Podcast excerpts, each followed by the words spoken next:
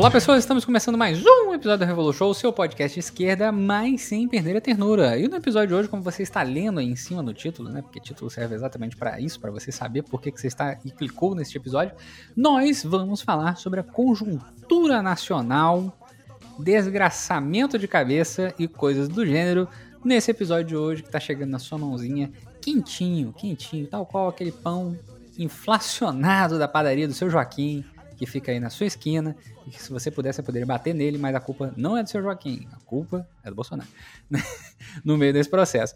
Para falar sobre esse momento maravilhoso político que nós estamos vivendo, nós temos o nosso querido amigo de sempre, ao lado esquerdo, Diego Miranda.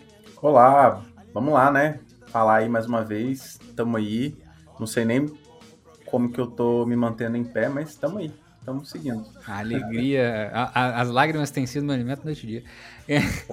E ao lado esquerdo de Diego Miranda nós temos ele, Marcelo Bamonte, o homem, o mito. Olá, vamos nessa, mais uma análisezinha de conjuntura que não tá fácil. O cansaço tá batendo, mas é agora que a gente tem que arranjar força.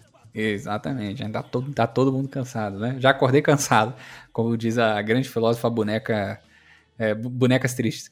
É, para a gente bater esse papão aqui, né? A gente conversar sobre conjuntura, então é muito importante a gente começar do básico, né? Você que está ouvindo a gente aqui, e a gente vai começar por você, é você mesmo que está ouvindo. Você que está ouvindo a gente aqui, já deve estar tá meio puto, né? Já deve estar tá meio puto, porque ainda não ficou full puto. Ainda falta alguma coisa, talvez, não sei. Mas pode ser que você fique full puto. A gente está no momento agora, né, em que a gasolina tá chegando a 7 reais em alguns lugares, né? Aqui na minha cidade tá 6,80, não sei como é que tá na cidade de vocês. Bamonte eu acho que tá 5,60. É, tá caro, tá é. caro. O pessoal tá revoltado. Ah, tá Ainda caro, bem que eu não uso o tá carro, tá senão Tá, tá inviável. Pois é, pois é. Eu, eu, eu uso o carro porque é o, é, não tem jeito, né? É, é o que eu tenho para hoje, porque eu tenho que trabalhar. O único dia que eu trabalho é de carro. A não ser que eu compre um cavalo, mas também é caro, né? A gasolina tá batendo aí 7 reais, né? A, o gás nem se fala, né? Não é o primeiro Revolution que eu falo isso, mas aí tem gente vivendo, né? Fazendo alimentação com. É, não somente o que eu falei anteriormente, né? Que é a lenha, mas também se alimentando aí é, e aquecendo seu alimento através de álcool, né? Faz aquele pequeno botãozinho de álcool ali, né? Inclusive, viu notícia recente de uma família que se queimou porque, né? É perigoso pra caceta, né? É, a alimentação não tá sendo fácil para ninguém, o arroz tá lá em cima, né? A carne, putz, nem, nem se fala, né? Quem faz churrasco hoje em dia tá rica, parabéns, né? Tá ostentando, o famoso churrasco tá ostentando. Né? É, as pessoas estão utilizando termos fofos para falar de que estão passando fome, chamando de insegurança alimentar. Né? Mais da metade da população está em situação de insegurança alimentar, que é o jeito fofo de falar que a fome está batendo na porta, nervosamente. Né? É, e a gente tem é, uma presidência da República que faz nada mais, nada menos de quando é pressionado chamar as pessoas né, de qualquer outra coisa e botar a culpa em qualquer coisa que não seja ele mesmo. Né? A recente dele, essa, essa foi muito boa, não sei se vocês viram essa, mas essa foi boa. Essa recente, é, mais nova dele, é falar que o preço da gasolina estava alto e adivinha o que, que, ele usou de argumento. Não foi o SMS, não, porque todo mundo sabe que ele sempre fala do SMS, né? Como se o SMS ele fosse reajustado toda semana. Ele falou, ele meteu e o Lula e o PT. Na moral, assim, na moral, ele meteu essa e o Lula do PT falou que, ah, porque entregou uma refinaria para a Bolívia. Assim, o cara, o cara, enfim, a licitação, eu não sei se alguém já viu, mas a licitação para óleo de peroba deve ser alta pra caralho, assim, no, no, no, no Palácio do Planalto, assim, deve ser muito alta. Né? Esse é o papel dele como todo bom fascista, é ser hipócrita o máximo possível, é agitar as massas dele o máximo possível, com simplificações, com é, fraseologias, né, e etc. E ele vem perdendo popularidade de forma galopante nesse tempo de lá para cá, né? Inclusive hoje eu estava conversando com uma galera falando exatamente sobre isso, né? Falando sobre imagina que coisa divertida que vai ser, né? A gente agora está entrando na bandeira é, tem a bandeira vermelha 1, bandeira vermelha 2, e agora a gente tem a bandeira preta. É o antifascismo na, na conta de luz? Não, né? A bandeira preta que é crise hídrica, né? Para não falar que a gente vai precisar fazer racionamento, que vai faltar luz no mês que vem, nos próximos meses, né? Em outubro e novembro.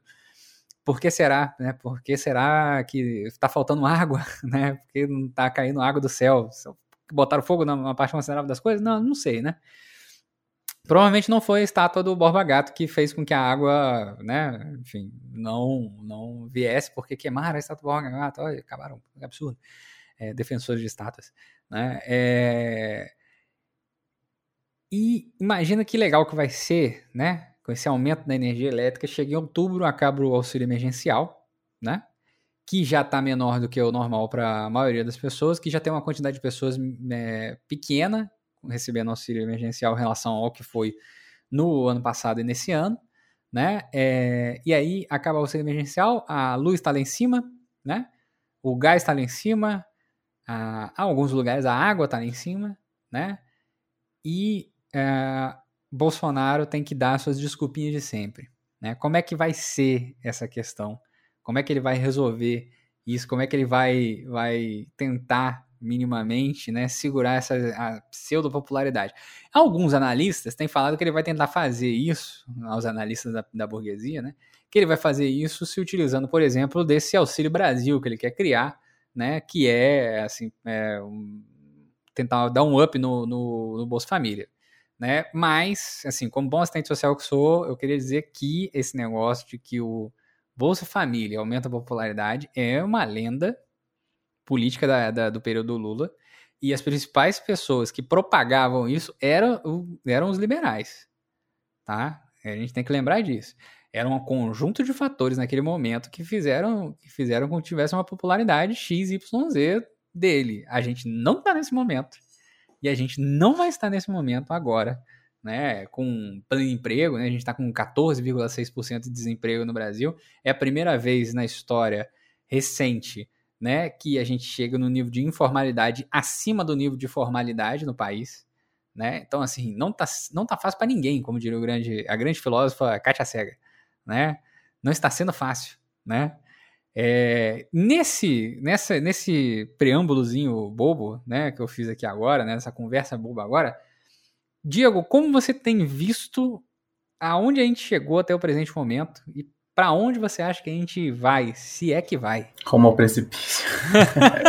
Chegou ao precipício, né? Agora tem que dar o passo adiante, né? Quem que mandou? Foi o Bolsonaro que mandou essa, não foi? É, é pois é. Mas assim, vamos lá, né? Acho que você colocou várias coisas aí que são os acontecimentos que têm é, batido na nossa porta, né? Assim, a, questão da caristia, né? Que é também um nome talvez pomposo para condições de miséria, né? E, e, e, escassez, que é o que a gente está vivendo. Eu gostei de um vídeo que saiu no daqueles é, rios, né? Do cara indo no mercado, foi fazer uma compra de 200 reais, era só uma sacola.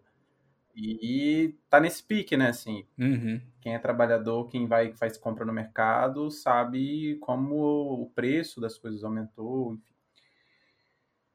Nesse aspecto mais econômico direto, né? O, o custo do transporte, né? Do, tanto do transporte público, que está bem alto, mesmo nessas coisas de pandemia, né? É, Belo Horizonte, por exemplo, é uma cidade muito complicada nesse sentido, inclusive estão é, querem privatizar, na verdade, acabar com a BH Trans, que é uma empresa pública que monitora a questão de trânsito da cidade. Tive até no ato lá eh, na última segunda-feira que a empresa estava completando acho que 20 anos, alguma coisa assim, um pouco mais talvez.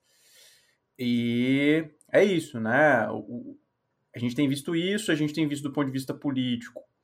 É, uma série de reformas e contra-reformas, e sei lá o nome que a gente quiser dar, né, para esses processos que estão indo é, a todo tempo no parlamento, né?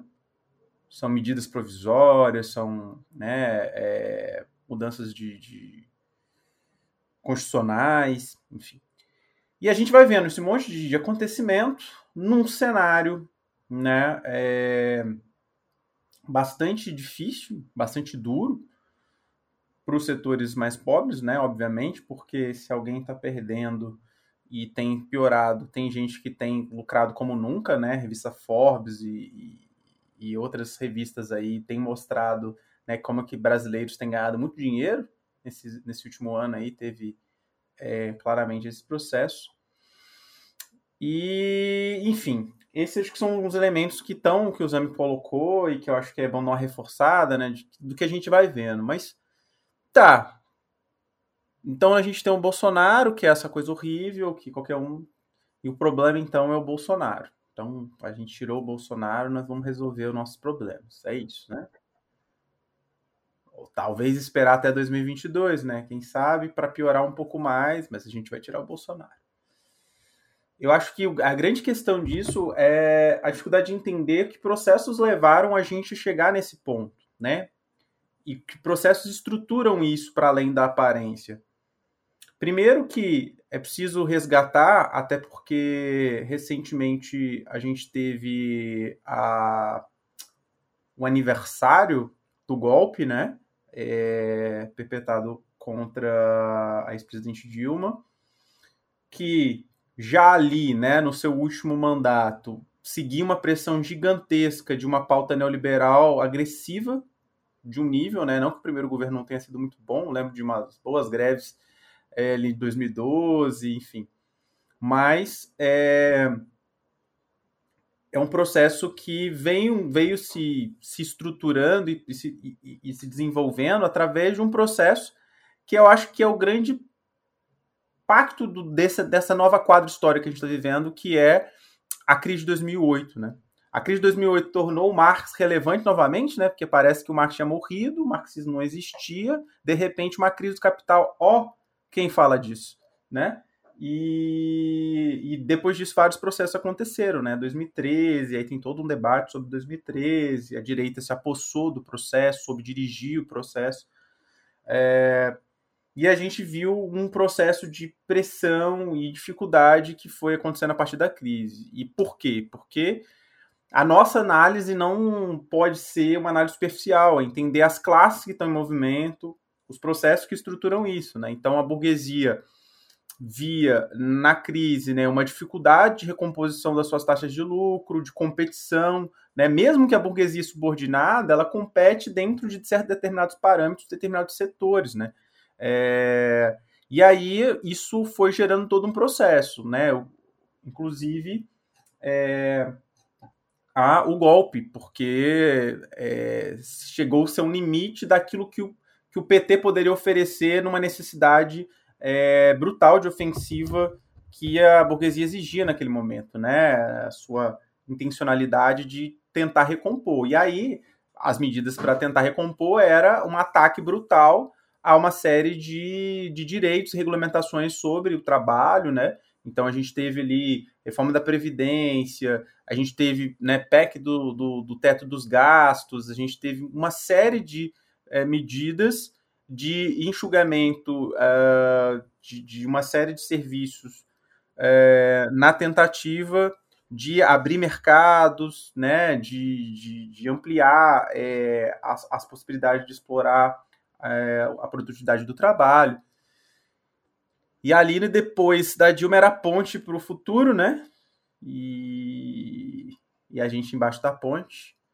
E o, ali já o próprio Temer conseguiu passar uma série de medidas. Mas como não, não, não bastasse né, a crise que, que tem o seu fundo econômico e vai se reverberar politicamente, vai alçar né, a figura execrável do Bolsonaro, né, visto até a própria direita que se desenvolveu aí nesse, nesse, nessa última década, né, pelo menos uma última década e meia, é, através de uma militância constante, né, de figuras que hoje tentam se diferenciar do bolsonarismo, mas foram aquelas mesmas que jogaram, né, MBL, uma série dessas figuras. É, e aí chegamos ao governo Bolsonaro, que é isso, é horrível, todo mundo fala, nossa, que horripilante, etc, etc, mas ninguém diz a serviço de quem o Bolsonaro está, né? Parece que ele tem uma vontade acima de todas as classes, um poder, né? E o Bolsonaro tem a sua sustentação no programa que ele tem que cumprir, né? É privatizar os Correios, é privatizar a Petrobras, é, é ameaçar marcos, marco legal é, em relação às populações indígenas, é, enfim, tudo que for possível de vender e, e liberar das mãos do Estado para setores da burguesia explorar, é isso, esse é o papel do Bolsonaro. Óbvio que o Bolsonaro ele também é um é elemento incômodo até para a própria burguesia, porque ele é um elemento de instabilidade, né? Porque a sua postura política, a, a, a política que o Bolsonaro gostaria de implementar é, é aquela que, né, podemos chamar de fascismo, né, fascismo, enfim, é de, de, de um, de um avanço, é, de um golpismo, de um, uma sanha é, de uma outra tipo de institucionalidade, outro tipo de dinâmica, né? Mas para isso é, precisaria outros aspectos. Além, além, além do mais, né, para acrescentar, é, a gente nunca viu é, um governo com tanto militar, né, como esse governo do Bolsonaro, né? E é importante lembrar é, aquela entrevista do Roda Viva lá do Prestes, né? Onde ele fala muito bem dessa transição, né, dessa reabertura democrática e do papel dos militares desde então, né, a, o processo da anistia que, que na verdade serviu para livrar o Estado e os militares do, dos seus processos, né, devidos em relação à, à brutalidade do que foi é, essa essa ditadura empresarial militar, né, e é, a gente agora vê escancarado o papel do Partido Fardado e é, da burguesia, que são esses elos aí que sustentam o bolsonarismo, além, obviamente, né, é, de setores é, evangélicos, né, de, de, lideranças aí de algumas igrejas e tendências evangélicas que também se apoiam nesse, nesse projeto que o Bolsonaro expressa e representa, né? Então, assim, é, a gente chega em todo esse tipo de destruição em função de, desses arranjos, né? Mas isso a gente está falando só de uma classe, só é, da burguesia do seu papel, né? E aí e a classe trabalhadora, né? É, esse é outro papel, acho que muito difícil de discutir, muito sério, que envolve é, um ciclo anterior, inclusive, a é, todo, todo esse processo, que foi um processo de desarme ideológico, é, político e organizacional da classe, né? Ou seja, quando a gente teve ali a crise e o processo da, do, dos levantes de 2013, de todos aqueles processos lá, é, isso mostrou que a direita conseguiu ganhar aquele processo, né? Por quê? Porque o nível de organização da classe trabalhadora, do seu papel independente né, na política, na, nas lutas econômicas, estava muito rebaixado, muito desarmado, muito desorganizado, né? E surgiu uma crise mesmo de, de, de quem né, consegue expressar os interesses da classe trabalhadora, porque é, o petismo foi vítima também de uma campanha defamatória, mas por outro tinha uma base real é, de vários problemas na, na, sua política e né, a direita abocanhou um, um, grande setor das massas nesse, nesse processo. E aí é isso, né? A gente chega num processo como hoje e toda essa conjuntura é muito difícil, né? E aí vem pandemia, as as, as condições agravam ainda mais, é, porque um, a gente chegou a mais de 500 mil mortos, né? A taxa de desemprego altíssima, a carestia, precarização e privatização é, de, de, serviços públicos. É, e a luta na pandemia, ela significou, nesses, nesses últimos tempos, né, uma abertura para o ataque do capital e a dificuldade da resistência dos trabalhadores, né? A dificuldade de se articular e de se pôr em movimento, de resistir. Por um problema, acho que já estrutural que vinha, né? Mas com um problema conjuntural também, né? Da própria pandemia, da vacinação, da política de morte mesmo, né? De, de não compra de vacinas, todo esse processo que já está bem escancarado. É...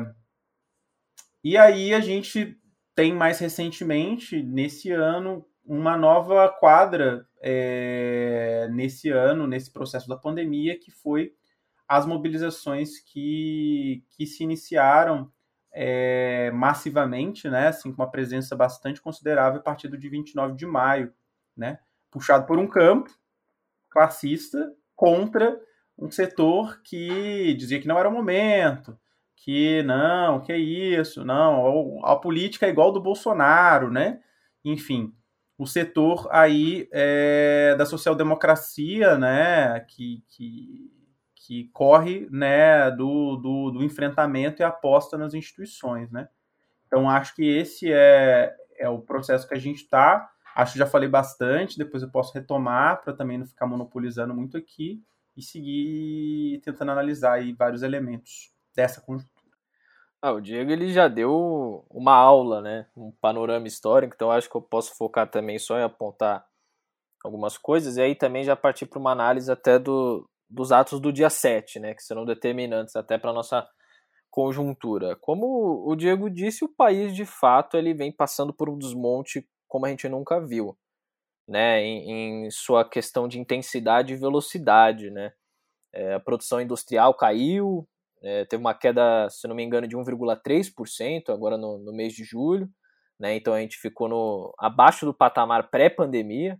Né, a luta do, do marco da, da demarcação né, das terras indígenas também se aguçando e essa repressão é, escaladamente aumentando, né, até com a própria campanha de desinformação do Bolsonaro, inclusive alguns veículos da mídia burguesa vem realizando o papel de tentar desmentir muitas das informações sobre a demarcação das terras, apesar da gente saber o senso estratégico deles quanto a isso, sem cair em ilusões, mas a gente vê a escalada dessa luta, mas principalmente toda essa conjuntura ela mira, na verdade, agora o próximo período de massificação do dia 7, né? E aí que entra o, o debate de fato é, da organização da luta e da importância desses atos. Né? E aí eu acho que algumas questões podem ser pontuadas sobre esses atos. Esses atos agora, como o Diego comentou, que vem se massificando, eles abriram o setor de disputa das ruas, né? Então, de fato, novamente, após um período de estagnação aí das lutas de rua, é, os partidos puderam, os partidos de oposição puderam voltar, né? Esse período de disputa da, da, da, da própria continuação, né? Da, da oposição. Então, quem ditaria os rumos é, desses atos de rua, porque há uma disputa interna né, no meio das esquerdas de quem tem o protagonismo maior e qual é a tática que vai prevalecer, né, de acordo com qual estratégia deve prevalecer. 2022, criar uma frente é, unida dos trabalhadores com a burguesia, como alguns querem, ou criar uma frente independente é, da, da classe trabalhadora aqui para a gente poder combater essa burguesia e desmontar esse projeto ao mesmo tempo que combate o Bolsonaro.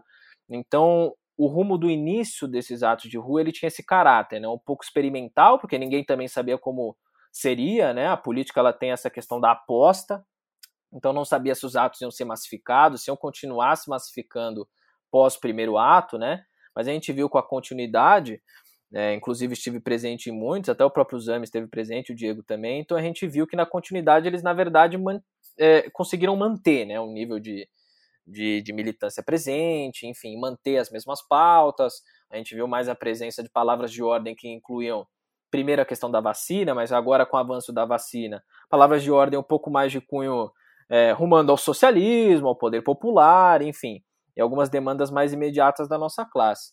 Mas o ato do dia 7, ele toma um caráter um pouco diferente por alguns aspectos. Né? O, o dia 7 de setembro é uma data importantíssima para o nosso país, é, se você observar do campo da, da direita, né? Então é o senso do patriotismo, da independência do país, e é uma narrativa que é muito, é muito pesada para o Bolsonaro, justamente porque foi uma das bases da sua própria eleição. Né? A aposta naquele patriotismo exacerbado, enfim, que mobilizaria é, as suas massas tal, um, um chauvinismo extremo ali, né? Como a gente pôde ver. Então é, é uma data que não, que não poderia fugir da, da mão do, do Bolsonaro. E alguns dos aspectos que envolvem essa mobilização são importantes da gente analisar para a conjuntura. Né? O Bolsonaro ele vem fazendo uma série de, de testes, então ele vem pressionando é, o setor institucional e vem afrouxando um pouco para ver se há algum tipo de reação né, da mobilização da sua base. Então a mídia reagiu de uma forma até escandalosa, né, meio desesperada. Então os colunistas, os jornalistas, os editoriais já vinham anunciando que é, 7 de setembro marcaria um golpe do Bolsonaro, enfim. ou que seria o dia final, onde a catástrofe estaria presente, né, de fato. Isso acaba assustando um pouco as pessoas, é até desmobilizador, de fato. E a gente sabe que a mídia não joga para o nosso lado. Mas a gente também sabe é, que essa, essa questão do pânico, ela é sustentada por parte até dessa, desse próprio meio de comunicação pela garantia institucional, né, a anunciação dos princípios constitucionais. Então, para essa mídia, basta falar que não, o Bolsonaro pode tentar dar um golpe, mas nós temos a Constituição, uma intervenção é um crime imprescritível da nossa democracia. Então esse é o maior argumento, né? De fato, desse meio que promove esse pânico, mas tenta afrouxar um pouco. Mas a gente sabe que a lógica de um golpe de Estado, gente, não é simples, né? Ela depende de um elo ali, ela depende de uma aliança é, dos golpistas, da preparação, da movimentação com a burguesia, uma aliança que a gente viu, por exemplo, em 64, muito mais forte do que é hoje, até porque a burguesia ela apresenta setores vacilantes hoje é, em relação ao Bolsonaro. É, alguns setores apoiam, mas alguns outros setores são mais vacilantes. Só que o Bolsonaro ele faz esses testes, essas provocações, justamente para ver as respostas. Né? E a gente sabe que se não há uma resposta, é, de fato, é, há a consideração de que não haverá uma resistência. Por isso que o apelo para ir para as ruas já começava desde já. Né? A gente não pode deixar esse sequestro do, da massificação dos atos de rua é, acontecer por parte da direita. Né? Eles não poderiam sequestrar e massificar um ato é, e a esquerda se mostrar mais fraca, ou enfim, não colocar os pés nas ruas para promover esse combate. E a partir disso, né, o, o Bolsonaro ele começou a articular é, de forma que fosse um pouco mais favorável para ele. Agora, como a gente estava comentando, marcou cinco anos, né, desde o golpe da, da Dilma Rousseff.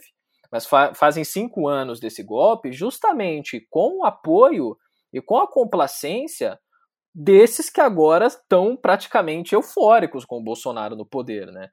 Ou seja, a gente não pode esquecer que a base que apoiou justamente o golpe da Dilma no passado, cinco anos atrás, que parece muito, mas é muito pouco né, de tempo, é justamente quem está agora no apoio nessa retaguarda, mesmo que vacilante. Né? Então, é, alguns aspectos que podem ser pontuados para esse ato do 7 de setembro, né, o ato da independência.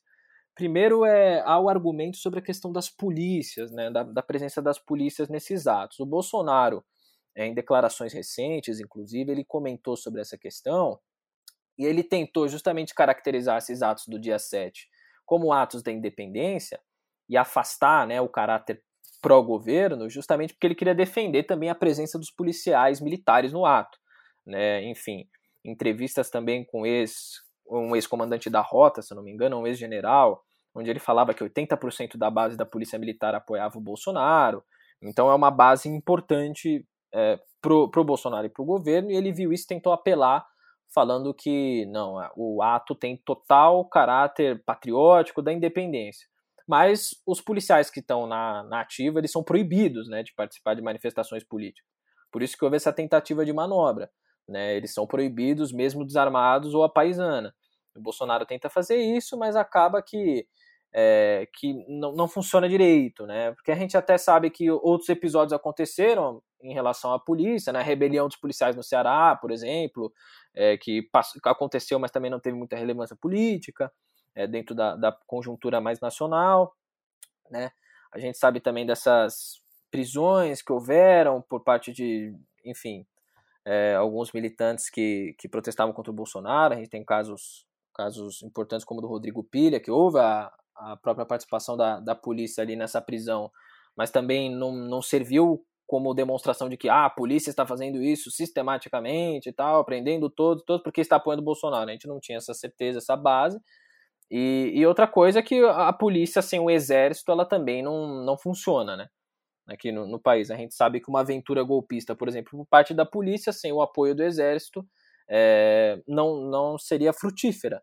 Né? O exército ele vem sendo uma fonte de sustentação tanto é, do próprio setor golpista quanto do próprio setor institucional, né? O exército ele vem jogando dos dois lados aí, é, desde aquela intervenção no Rio de Janeiro, aquele é, gabinete de segurança institucional durante o governo Temer, né? Aquela própria ameaça ao Vilas Boas no STF. Então, assim, o exército também teria papel determinante nisso, então a polícia é um, é um fator que o Bolsonaro tenta apelar, mas, mas não consegue. outra coisa que a gente deve analisar para os atos do dia 7 é a questão do papel do, do próprio exército, né, do partido fardado. É, o partido fardado, como a gente sabe, ele não é um poder constitucional, né, na teoria, mas aqui no Brasil a gente sabe que ele assume um caráter muito diferente, né, caráter inclusive maior do que o próprio Estado. Então, é, ele, ele pega para si tal posição de justamente de controle constitucional. Né? E a gente sabe do, do histórico, que o Diego também pode comentar sobre a, a ditadura, enfim, ele já deu esse panorama um pouco mais histórico, mas a gente sabe o papel importantíssimo, importantíssimo que o Partido Fardado tem na, questão dessas movimentações.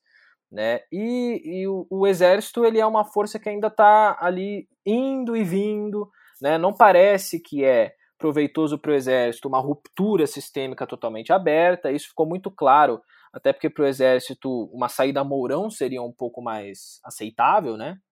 A visita da CIA aqui não, não nos deixa mentir, né? Do diretor da CIA, a visita recente ele teve com o general Heleno, ou seja, o Mourão um pouco mais canteado de cena, então não parece que até para a questão da conjuntura internacional e nem para a própria burguesia que uma ruptura apoiada pelo exército seria boa, né? Para a situação atual.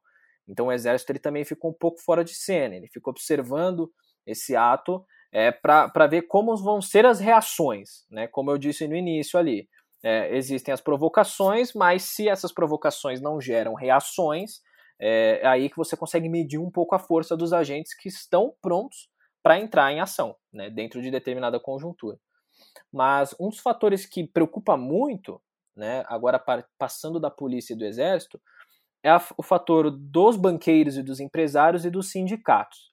Né, que, que agora, no, nos tempos recentes, os banqueiros articularam um manifesto né, pela pacificação dos três poderes. É, eles conseguiram, se eu não me engano, mais de 300 assinaturas né, de grandes empresários. É, o Banco do Brasil e a Caixa ameaçaram, ameaçaram rachar né, com a Federação Brasileira dos Bancos em retaliação. E a Fiesp vem operando justamente para minimizar essas críticas ao governo Bolsonaro, mas sem é, dissuadir os bancos públicos, né? Então fazendo aquele jogo também de conciliação. É, e esse manifesto foi, foi, simplesmente lamentável, né? O, o, Lira, que é o presidente da Câmara, ele convenceu é, o SCAF para segurar esse manifesto para depois do dia 7, né? Para depois dos atos, porque eles querem realmente observar o que vai acontecer né, se há realmente essa tentativa de golpe, o que eu acho que não vai acontecer ou não. Mas esse caso mostra pra gente que quando a burguesia ela critica o Bolsonaro, né, observando um manifesto desse, mas quando a gente vê que a burguesia critica o Bolsonaro, isso não representa de fato qualquer perspectiva consistente de oposição política, né? Uma vez que aqueles que, que criticam o trejeito do Bolsonaro, digamos assim, não são aqueles que criticam a sua política econômica, de fato, não relegam a sua política econômica. É só a gente vê o apoio que a burguesia dá ao projeto do Guedes. Por exemplo, a gente sabe que nenhum regime se mantém sem essa base econômica, essa sustentação principalmente das elites. Né? Então, os parlamentares burgueses eles vêm nessa tentativa de trabalhar por essa unidade dos banqueiros, né? uma unidade corporativa aí dos, dos banqueiros, né? atuando não só no parlamento, mas também na, no setor civil da sociedade burguesa, né?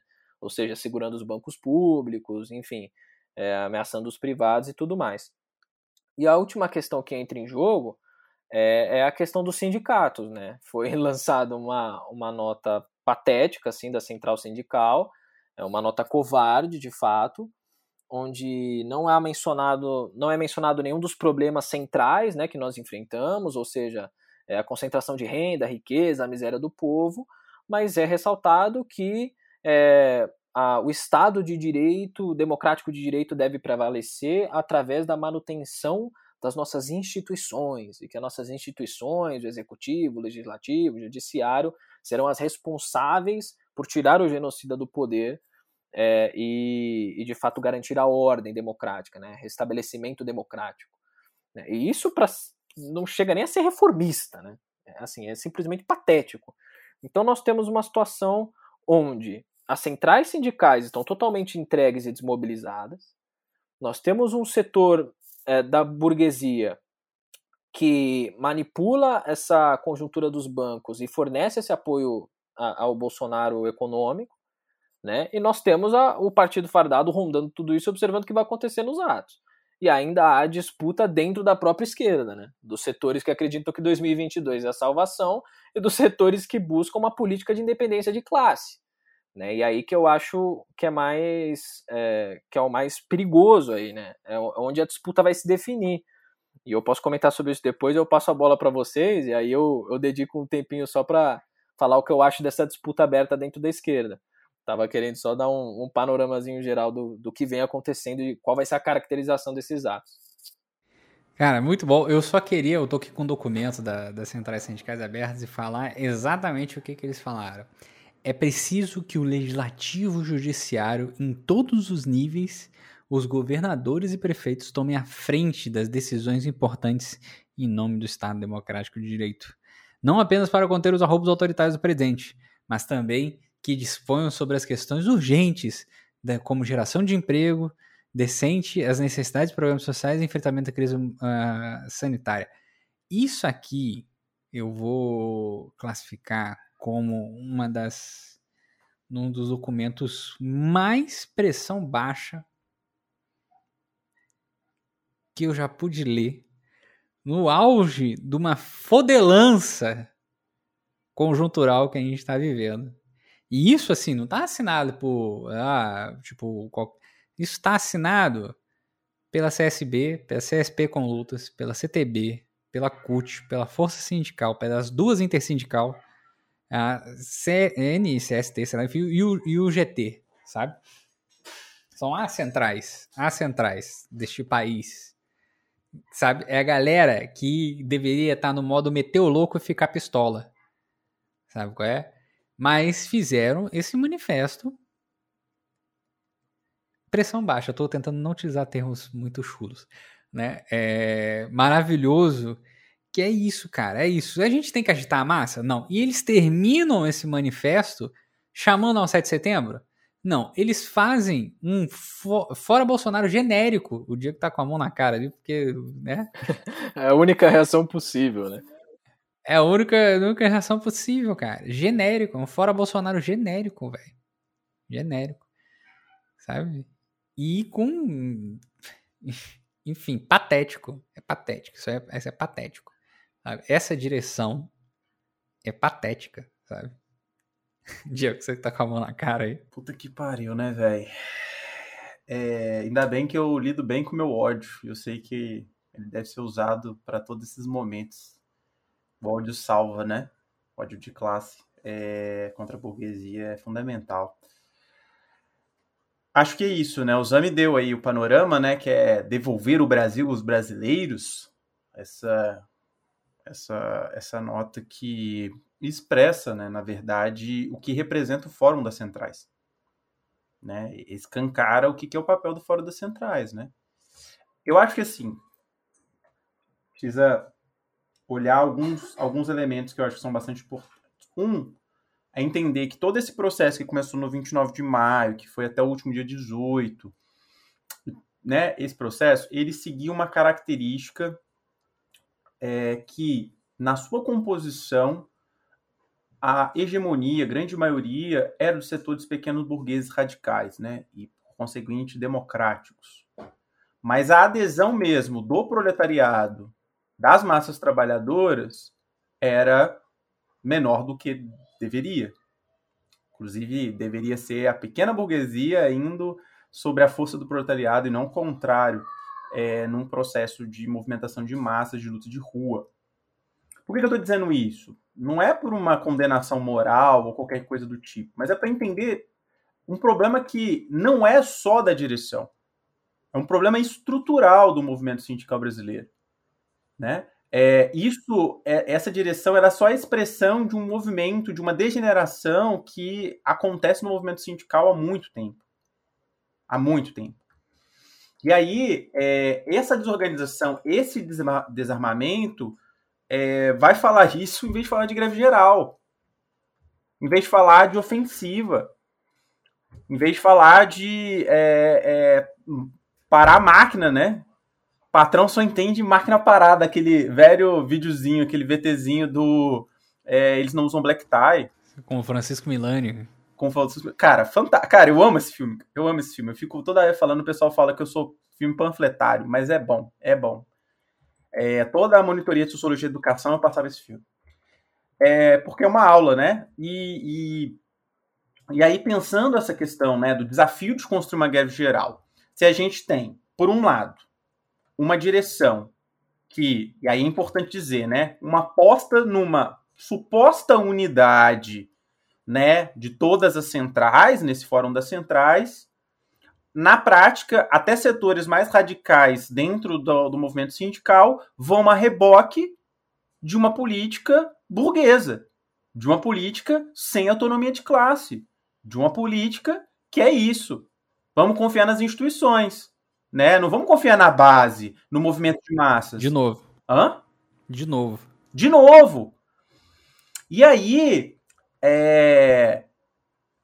parece meio, né, assim, sem noção falar que é... basta cobrar centrais. Vai adiantar o que cobrar centrais? Denunciar. É óbvio que a gente tem que denunciar e falar, olha, que absurdo, é o que a gente está fazendo agora. Mas assim, com essas centrais, assim, sinceramente, sem a construção de um campo que de fato faça frente a essa política sem seguir o reboquismo né, da política burguesa, que tem autonomia de classe, né, e não é à toa que é, nós, né, eu aí eu falando como militante mesmo, né, nós do PCB, da Unidade de vem falando na cidade do Encontro Nacional da Classe Trabalhadora, de um processo de reorganização e tudo mais, é, de um campo que já fez, né, já foi teve alguma unidade né, ali dentro da CUT, a FES-CUT, a Frente Esquerda Socialista da CUT, que rompe lá no início do governo Lula e vai se fragmentar, se estardalhaçar lá para tudo quanto é lado, né? Porque essa aposta da CUT né, se mostrou é, equivocada, baseada nessa estratégia democrática popular, desse reboquismo, desse desarmamento grotesco. E é isso. Nós não temos alternativa para enfrentar a burguesia se a gente abandonar a autonomia de classe, se a gente abandonar a necessidade de fortalecimento de um campo com, com, com essas características, né? É, a necessidade de um campo que seja né, anticapitalista e antiimperialista, que de fato enfrente essas coisas. É, por quê? Porque a gente tem o problema da direção, que é isso que eu estava tentando falar, que né, porque aí também não vou cair naquela coisa, crise de direção. Então trocou a direção, resolveu. Não, porque nós temos um problema basilar da estrutura do movimento sindical, de todo esse atrelamento ao, ao Estado e essa burocratização é, brutal do que é o movimento sindical brasileiro, né? Que se desarticulou, várias bases e setores historicamente combativos foram perdendo né, seu protagonismo, seu papel. Óbvio que tem aspectos estruturais da mudança de acumulação do capital, acumulação flexível, processo de reestruturação produtiva, mas ainda, estatisticamente, pensando em composição, né, é, esses setores é, não diminuíram, sabe? Aumentou a informalidade, aumentou porque também a massa da população relativa aumentou, mas esses setores ainda é, cumprem um papel importante, por exemplo, na, na, na, na, lógica da produção brasileira, enfim, de todo o processo de acumulação dinâmica do capital. E aí, o que o que está posto para a gente hoje? Não dá para ficar nesse fora Bolsonaro abstrato, porque no fundo isso é esperar 2022, isso é deixar rolar, isso é deixar o moinho rolar, porque a gente tem aposta num suposto governo progressista que vai ser melhor que o Bolsonaro, que qualquer coisa é melhor do que o Bolsonaro, gente. Qualquer coisa é melhor do que o Bolsonaro. Talvez pode ter coisa pior. Claramente, a gente sempre sabe que pode ir mais fundo cavucar o, povo, o poço mais fundo ainda. Mas é basicamente essa é a lógica, né? Ah, não, então, pá, mesmo né, o, o Lula, que é a grande figura e tal, né? É, não tem condições de fazer sequer o programa que fez lá em 2002.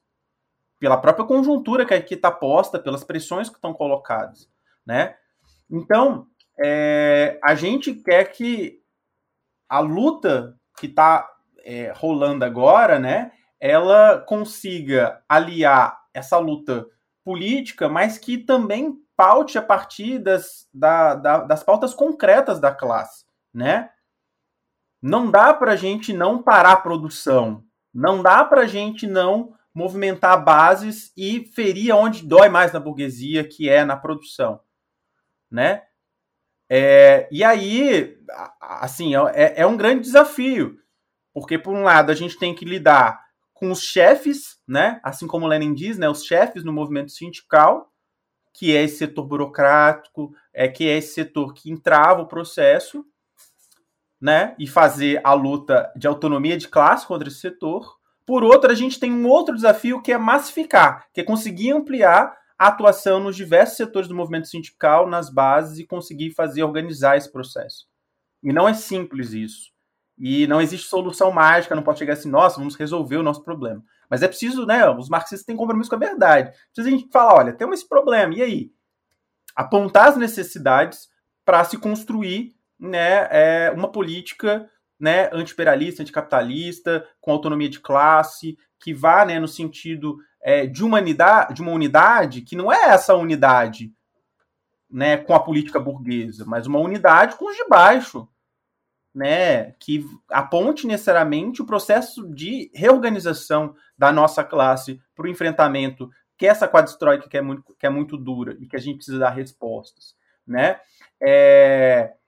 E nisso, por exemplo, a gente teve na campanha, por exemplo, do Fora Bolsonaro, né, que é uma frente única que congrega ali todos os setores, todos os balaios de gato do, do universo estão dentro do, da, da campanha Fora Bolsonaro, né, dos setores democráticos à ala revolucionária, e claramente né, há, há uma tendência ali de disputa pela direção do movimento, em que até esse campo democrático popular, que vai adentrar não de cara com peso nesse movimento do 29 de maio e tal, mas à medida do sucesso do movimento de massa vai adentrar e vai começar a fazer uma política do contra, assim, do vamos adiar, um mês a mais, uma distância a mais, né? Tentando apenas uma política que desgaste o Bolsonaro pouco a pouco, né, para que ele chegue totalmente desgastado e fique muito mais fácil uma vitória eleitoral, alguma coisa do tipo, e não a perspectiva de, porra, estamos morrendo, estão destruindo, não dá para esperar para amanhã, sabe?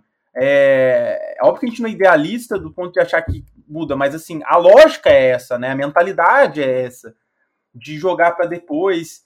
E, e é óbvio que essa, essa unidade de luta é importante, é necessária, porque não vai ser um campo minoritário é, né, da esquerda radical hoje que vai conseguir fazer o enfrentamento.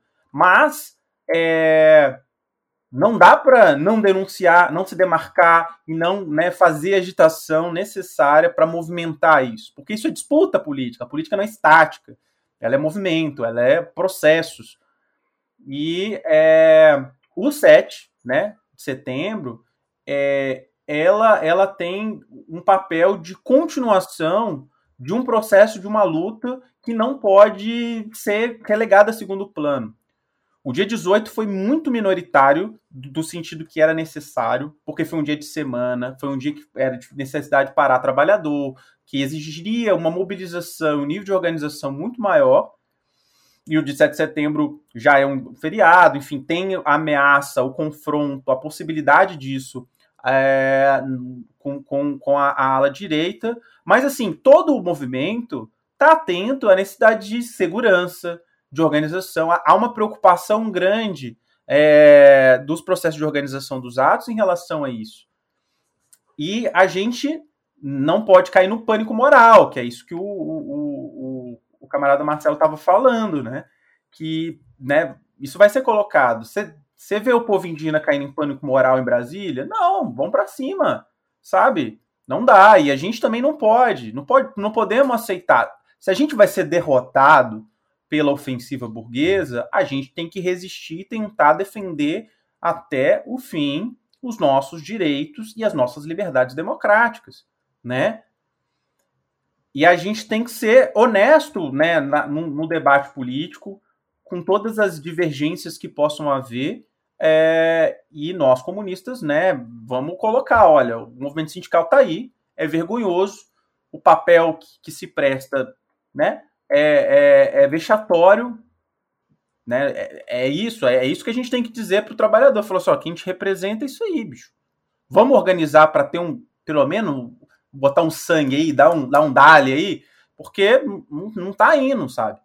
Não está mobilizando, não está, sabe? Porque, inclusive, atinge esses setores. O que eu, eu acho louco, né? Você pega, por exemplo, movimento, é, sindicatos ligados à CUT e tal, é, que, que, que né, os Correios, por exemplo, né, tá, tá em processo de privatização e tudo mais. Cadê a greve geral dos Correios? Sabe assim, é, até o processo de mobilização um setor que historicamente é combativo e tudo, ficou meio assim, a Deus dará, e, e o processo foi indo, sabe? Então, são contradições é, que a gente precisa avaliar e precisa falar sobre elas e precisa pensar formas de enfrentar essa esse esse embrulho, né? Que é estrutural e que é de direção, né? E aí né, é, apontar a necessidade de que forcemos um dia 7, que nos dediquemos a fazer isso. E, novamente, e as ruas são importantes e tudo mais, mas ir a luta de forma organizada é ainda melhor. Porque é a organização que vai dar capacidade para novas lutas, para novos processos. Não tem como escapar da luta agora, galera. É papo reto. Do jeito que a conjuntura vai, e muitas pessoas têm tomado consciência e têm buscado se organizar nesse processo. Não tem jeito, velho. Tem que se organizar, tem que ir, tem que ir organizado, tem que lutar organizado. Que quem está desorganizado, quem está perdido, vai vai com, com a maré, vai com o vento, vai com, com, com movimento espontâneo. E a gente precisa de ação consciente, clara, concisa, né, que nos direcione de fato para um caminho que não vai nos colocar daqui a, a quatro, dois, três anos numa situação de penúria e dificuldade tudo de novo, né? A gente tem que é, buscar isso. E aí a necessidade de organizar, a necessidade de enfrentar, porque a tomada de consciência e organização é parte, inclusive, de se inserir no seu sindicato, se inserir nos seus espaços de trabalho, de moradia, de estudo e começar a atuar para reconstruir né, um movimento dos trabalhadores combativo, que anda com muita dificuldade né? Não dá para esperar dos outros, se não é a gente que vai fazer, né? Então a gente está nesse processo, né? O Revolution faz isso há muito tempo, de discutir teoricamente, de debater, de fazer conjuntura e tudo mais, né? Galera, é o seguinte, mataram Lenin, deve ter, sei lá, uns 40 anos que ninguém sabe quem que é o Lenin, ninguém, ninguém lê essa porra.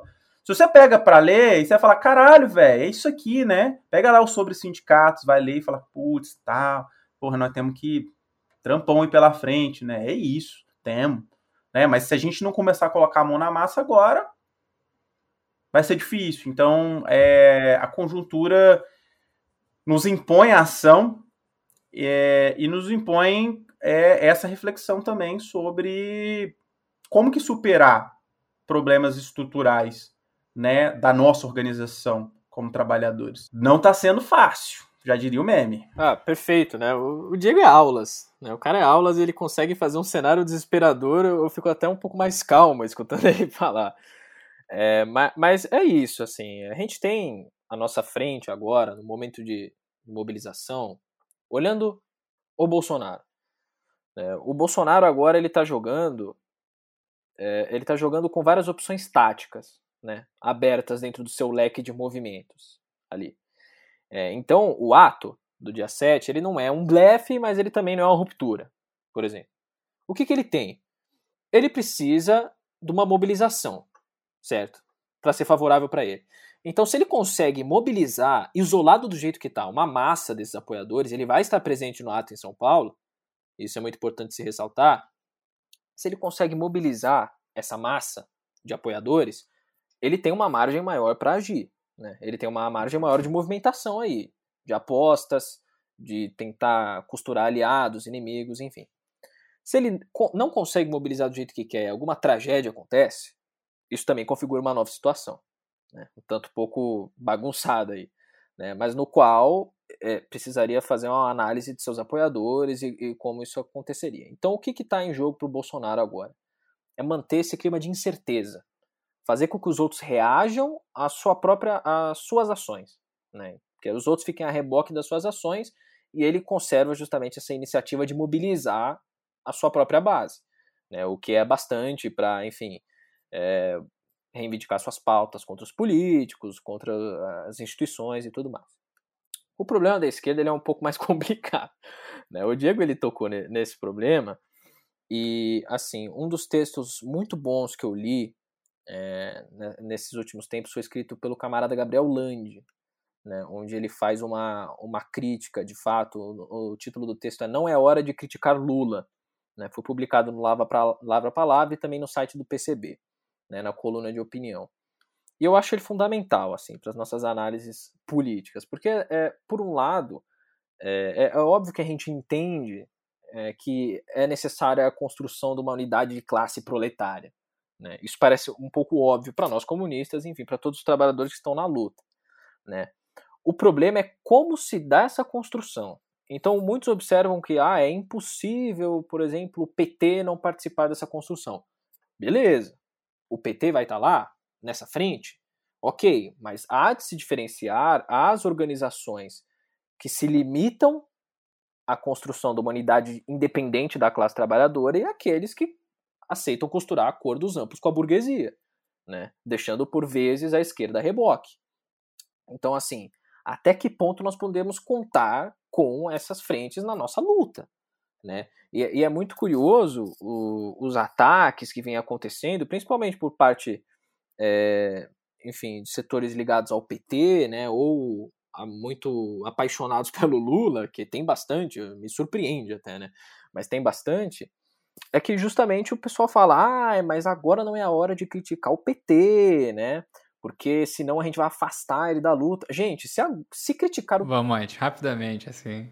É, essa história de agora não é hora de criticar, porque vai afastar e tudo mais. Rapaz, você acredita uma vez que eu fiz uma crítica ao Biden e o cara falou isso sobre o Biden? É brincadeira. Não, hora de criticar o Biden. Eu, tipo assim, amigo, quem é que dos Estados Unidos acorda de manhã, bota no Google Tradutor que eu falei e fala assim, hum, vamos nortear pelo voto aqui agora, pelo que o Zamiliano do Brasil falou.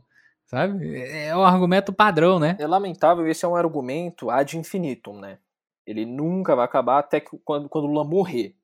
Né? Porque assim, não é hora de criticar o PT, porque senão a gente afasta o PT da luta. Bom, se criticar o PT ou afasta da luta, já mostra que a gente não pode contar com eles mesmo. Né? Eu acho que já é um indício muito claro. Mas beleza. Se se aceita essa posição do PT, se deposita todas essas esperanças né, em 2022 e o PT vence, o PT tem uma, uma oposição de extrema direita, aberta né, no seu governo, algo que nunca teve. Aí, se nós, os comunistas, fazemos a crítica, não, não é hora de criticar o PT porque isso joga água no moinho da oposição.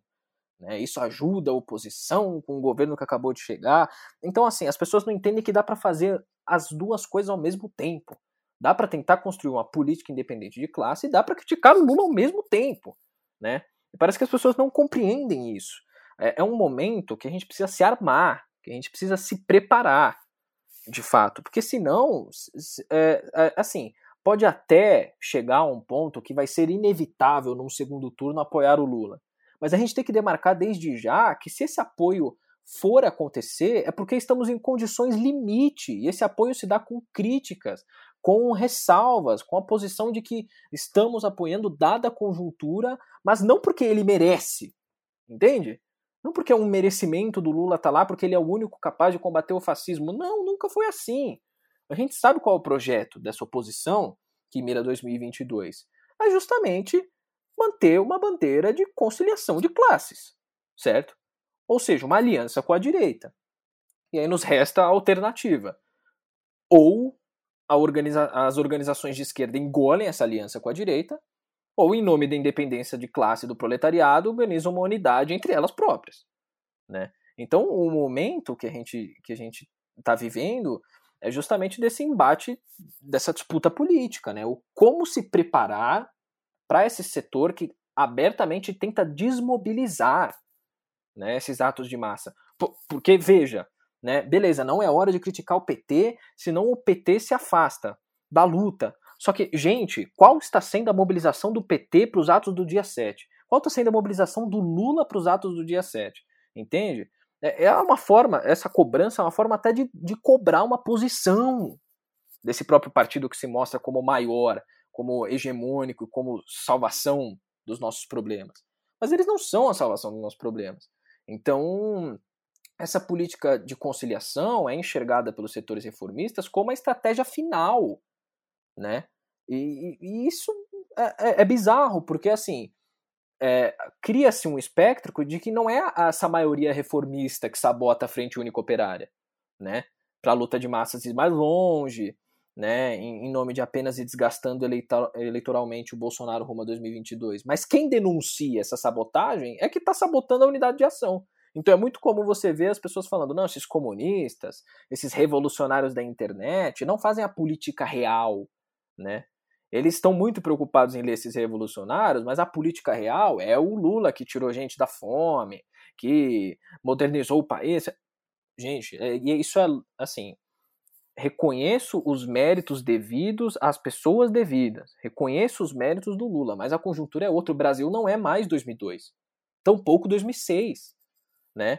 Então a nossa frente única de independência de classe, de fortalecimento de educação política, ela só tem a ganhar com o quê? Com uma agitação intensa e demarcação de nós entre os reformistas e os reboquistas. É isso que vai garantir a nossa sobrevivência como classe. É isso que nos arma para o futuro. Né? Eu acho que isso é muito claro, porque essa demarcação e essa agitação faz com que os elementos mais ativos e avançados a pautar a dinâmica de ação não sejam esses que querem a conciliação. Não sejam esses que querem esse alinhamento com a burguesia, mas justamente esses que estão se preparando para essa própria independência de classe. Nós temos que ditar essa ação e não ficar a reboque, né?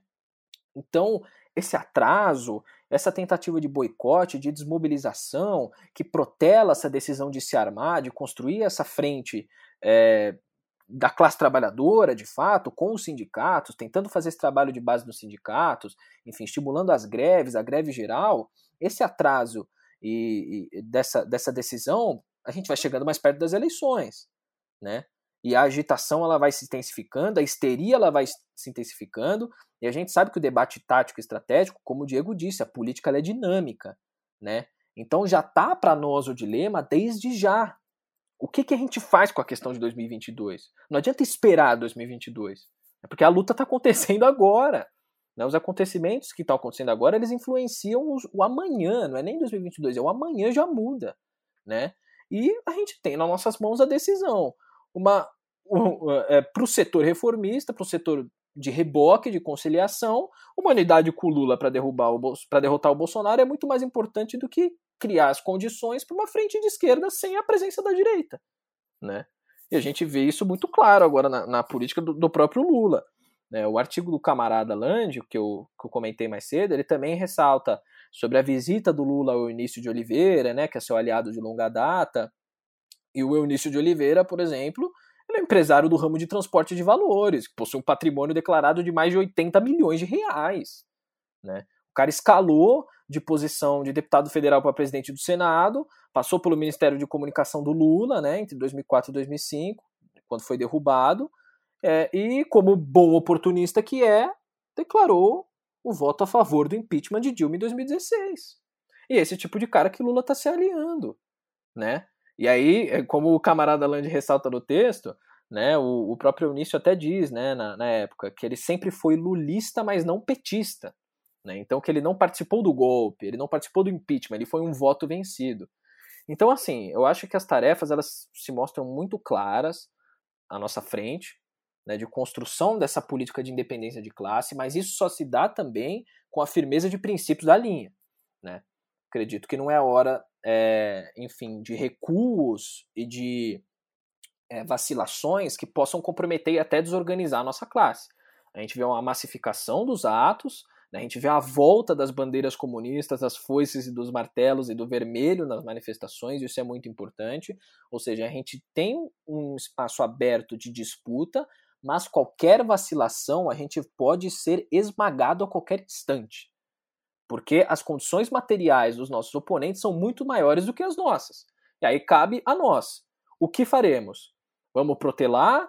Vamos ficar numa vacilação de ah, é melhor não tomar uma decisão agora, porque a gente não sabe como a conjuntura vai estar, tá, mas será que é só o Lula mesmo que consegue? Ou a gente vai ter firmeza de princípio, de uma independência de classe, é, de construção desde a base com os trabalhadores, incentivo à greve geral, de educação política, de agitação e propaganda marxista-leninista, sabe? Eu acho que esse é o dilema à frente. E quem escolhe o lado que não de uma independência de classe, para mim já mostrou sua verdadeira face, né?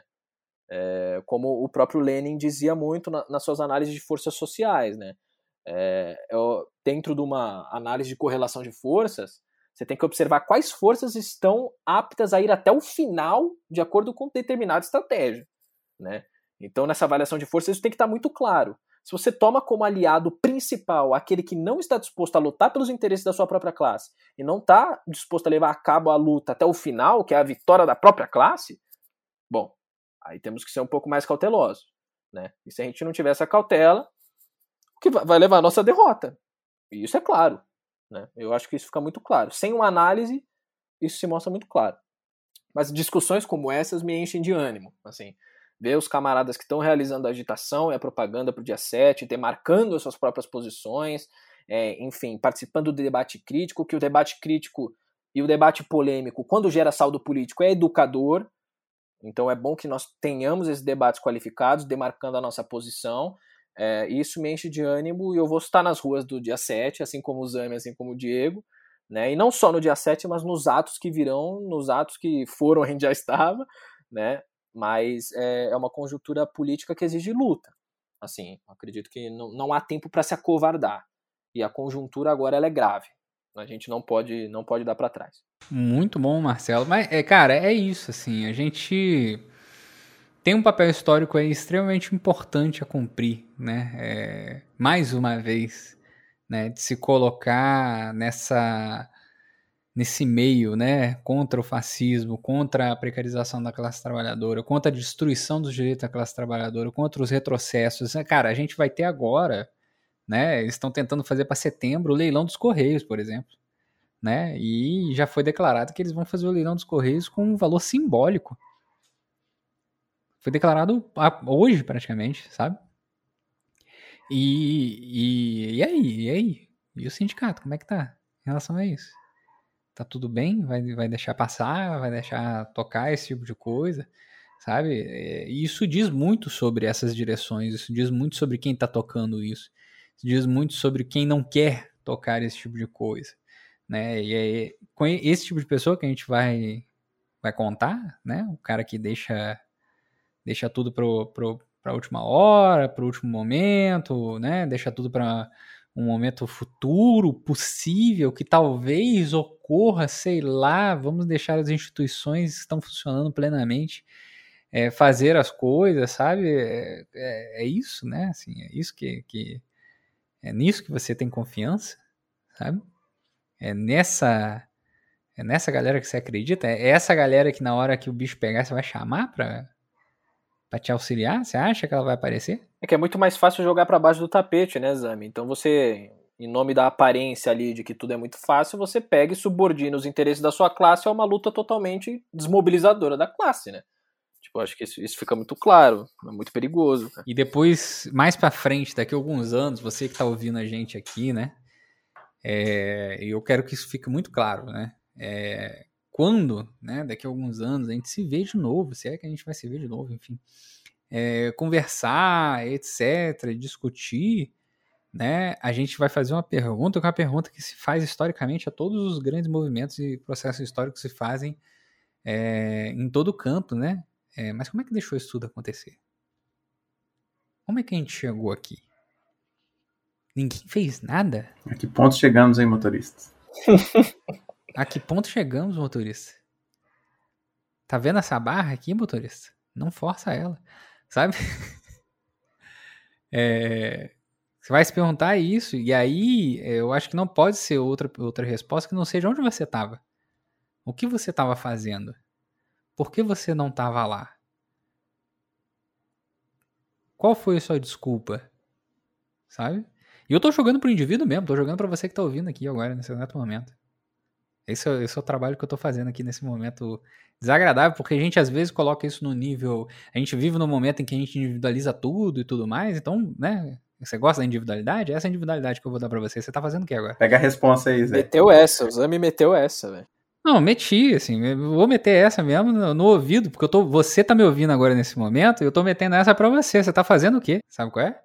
Você tá fazendo o quê? Você tá apoiando os malucos lá da, da, da carta. Sofida. Né? né? A pressão baixa? Você tá, você tá apoiando a pressão baixa ali? Nessa, nesse apoio da pressão baixa? Bom, eu espero que você feche o podcast e não volte mais.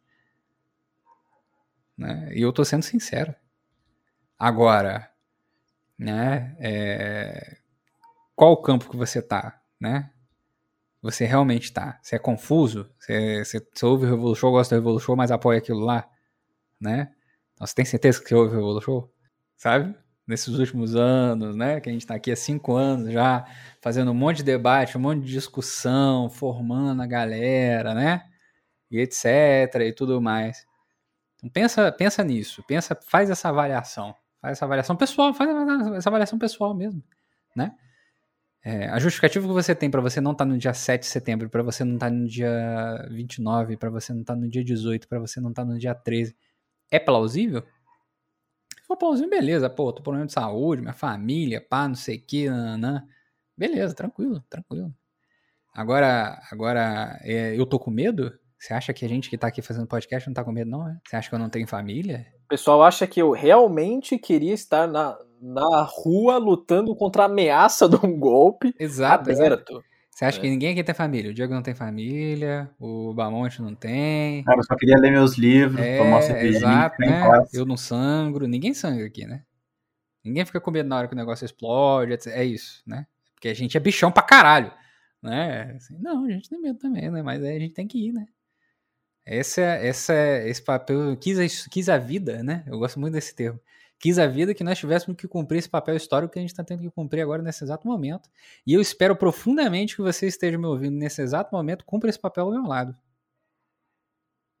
Porque pelo menos quando a gente se olhar de novo e a gente for sentar para conversar, né? A gente vai saber que a cicatriz que a gente tem, né? Ou que o é, seja ela física ou não, né? Foi porque a gente lutou pelo bom e o justo.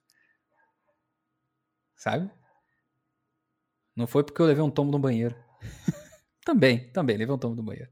Mentira, não levei um tombo no banheiro, eu sou grande demais. Se eu levo um tombo no banheiro, eu paro minha perna no ladinho e eu não vou cair.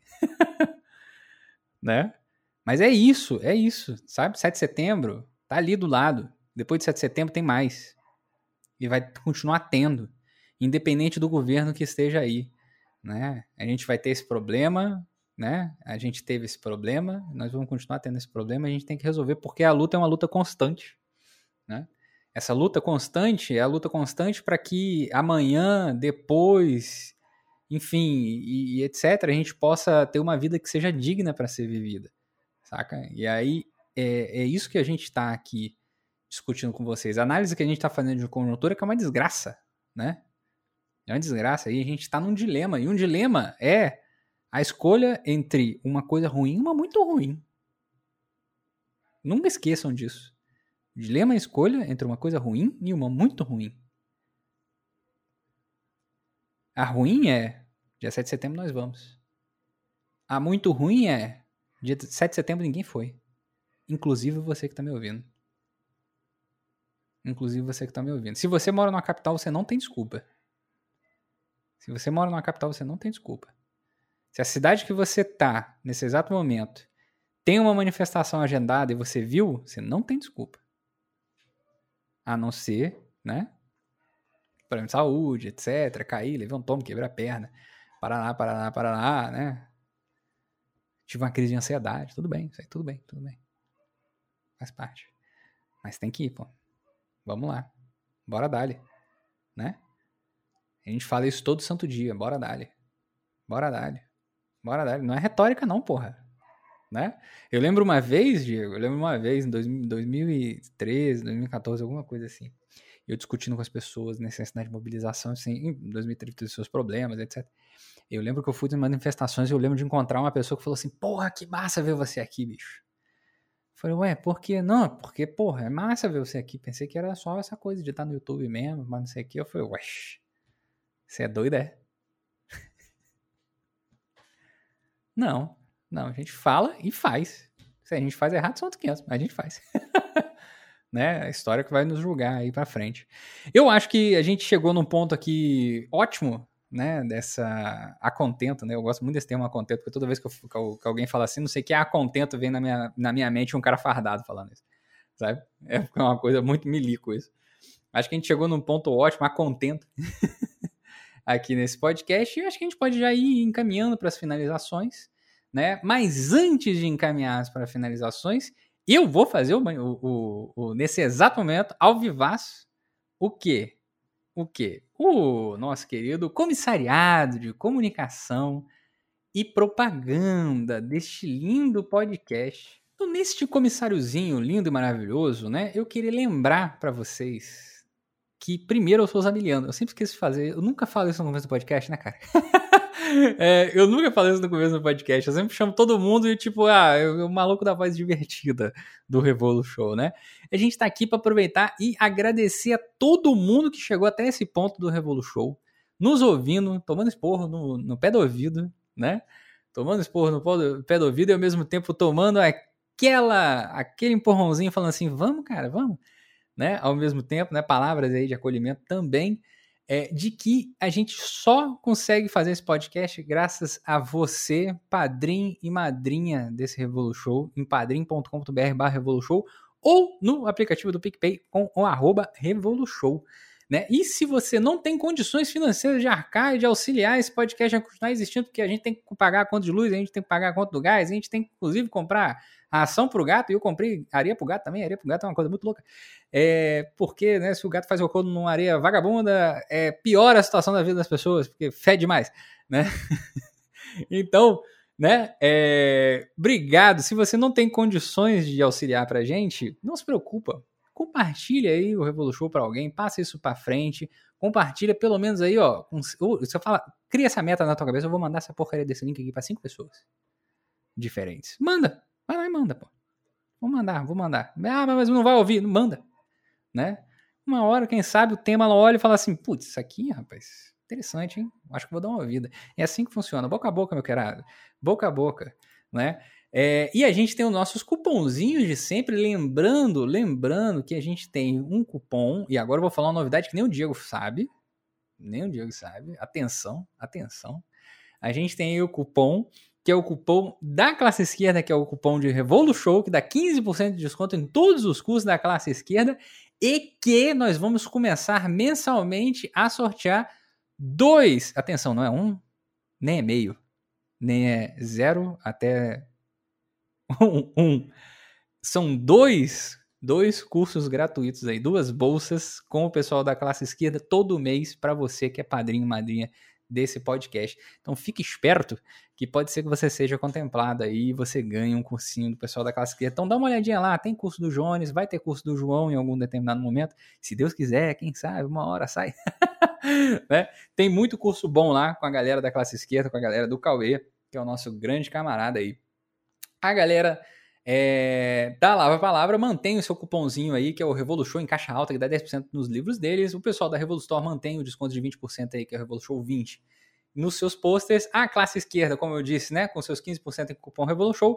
E finalmente os cupons de sempre, que é o pessoal da Baioneta, né, da editora Baioneta, Ciências Revolucionárias, da Camisa Crítica e o pessoal da Veste Esquerda, respectivamente, com 10, 15, 15, 15, um monte de por cento de desconto aí, que você vai ver no seu feed. Dá uma olhadinha lá em quais são os cupomzinhos para você receber eles bonitinho e conseguir comprar seu livro, comprar sua camisa e ser feliz, livre e leve e solto. Lembrando também, também que o cupom hashtag Revolution da Boitempo está ativo ainda, tá?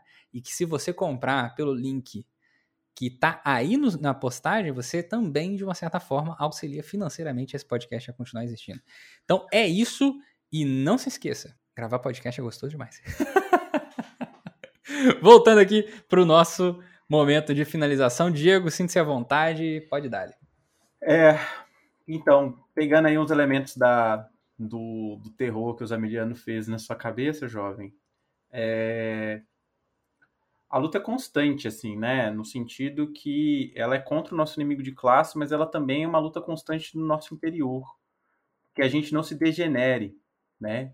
Lembrando que nós estamos aqui porque a classe apostou numa estratégia que, né, deu ruim. Deu ruim. E jogou né, água no moinho do inimigo. Então a gente é, tem que estar atento a isso, assim, né? É histórico da luta dos trabalhadores esse processo, esse risco. Então a luta pela depuração, por estar atento, presente, consciente, é constante. Eu vi, é, não foi no Face, aí algumas pessoas é, comentando assim, Jones, eu gosto de você, gosto de seguir você, mas nossa, tem hora que você é chato. É, obviamente eu ri pra caralho, né? Porque é isso, quando a gente critica, muita gente é chato, né? E era justamente sobre a questão das centrais, enfim, o Jones fez uma série de postagens discutindo essa temática e tal. Eu quero dizer para todo mundo aqui: chato é inexorável para um comunista. Sabe? Não tem como ser chato. Porque, assim, chato é quem critica, quem põe o dedo na ferida, quem toca na realidade, o senso de realidade, sabe? É, é igual terapia. Legal fazer terapia? Não, porque dói pra caralho. Mas é bom, porque, né, cuida da saúde mental, mas aí dói, né? É incômodo.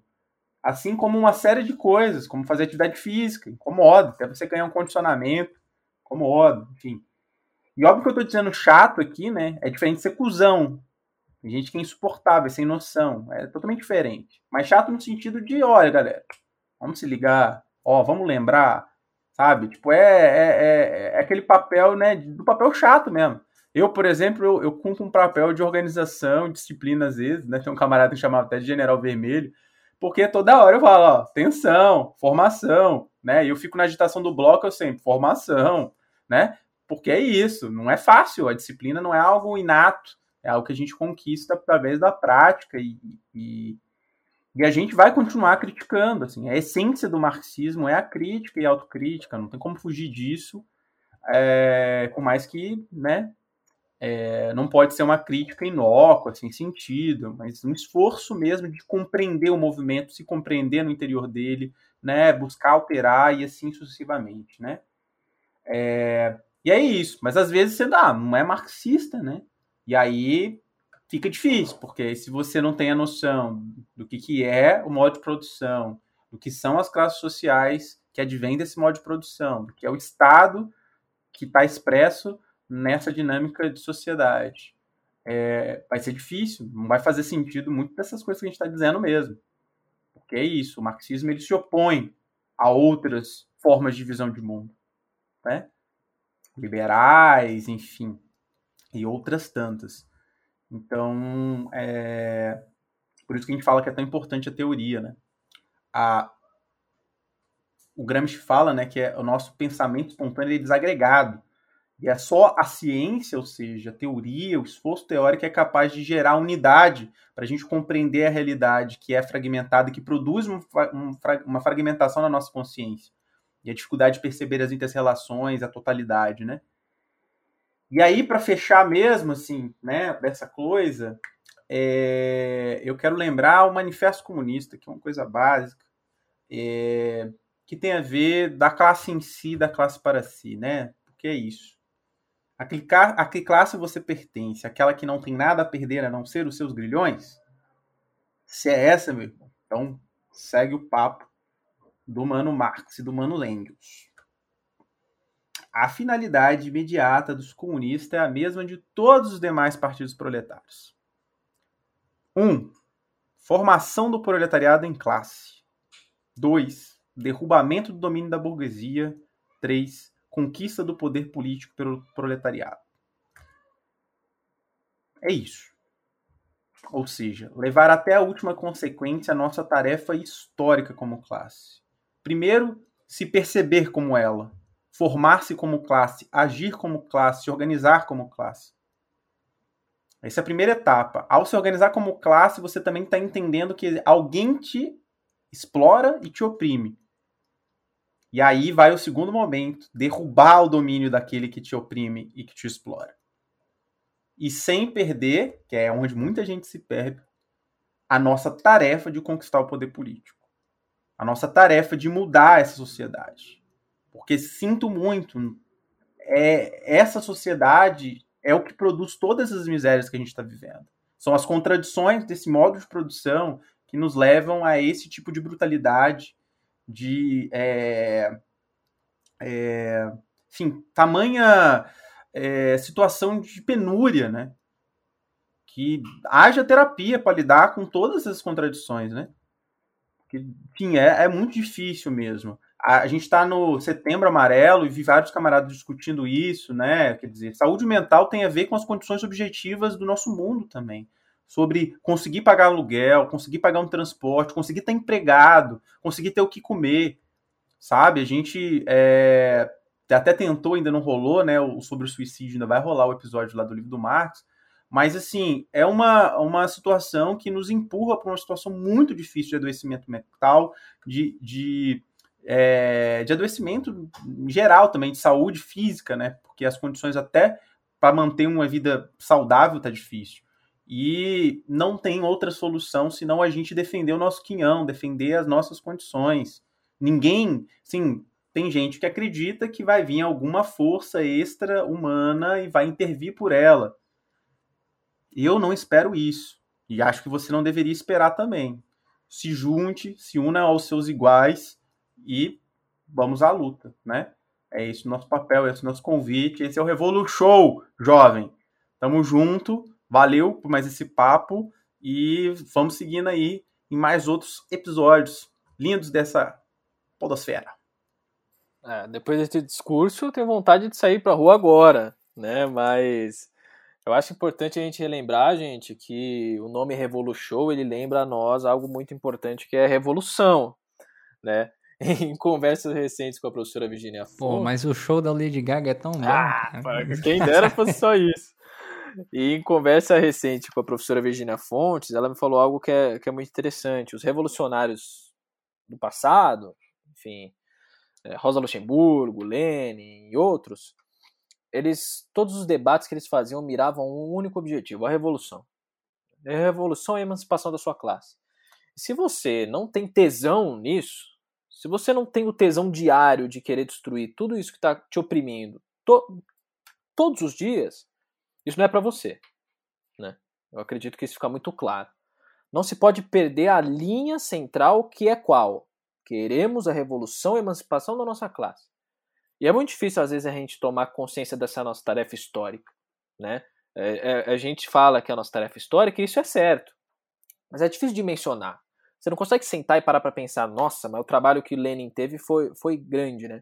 Não é que foi grande, não dá para imaginar. Eu acho que a nossa mente é incapaz de imaginar a dimensão de uma tarefa. Que foi a de Lenin, que foi a de Rosa, enfim, e todos daqueles que sacrificaram a sua vida em, em, em função disso. Então, acho que é nosso papel, e por isso eu recomendo também a leitura do, do livro da, que saiu pela Boitempo, Camarada, da Dioridin, é nosso papel, é, que da, da, é papel das pessoas que querem mudar o mundo, de fato, tomar consciência dessa tarefa histórica como algo diário.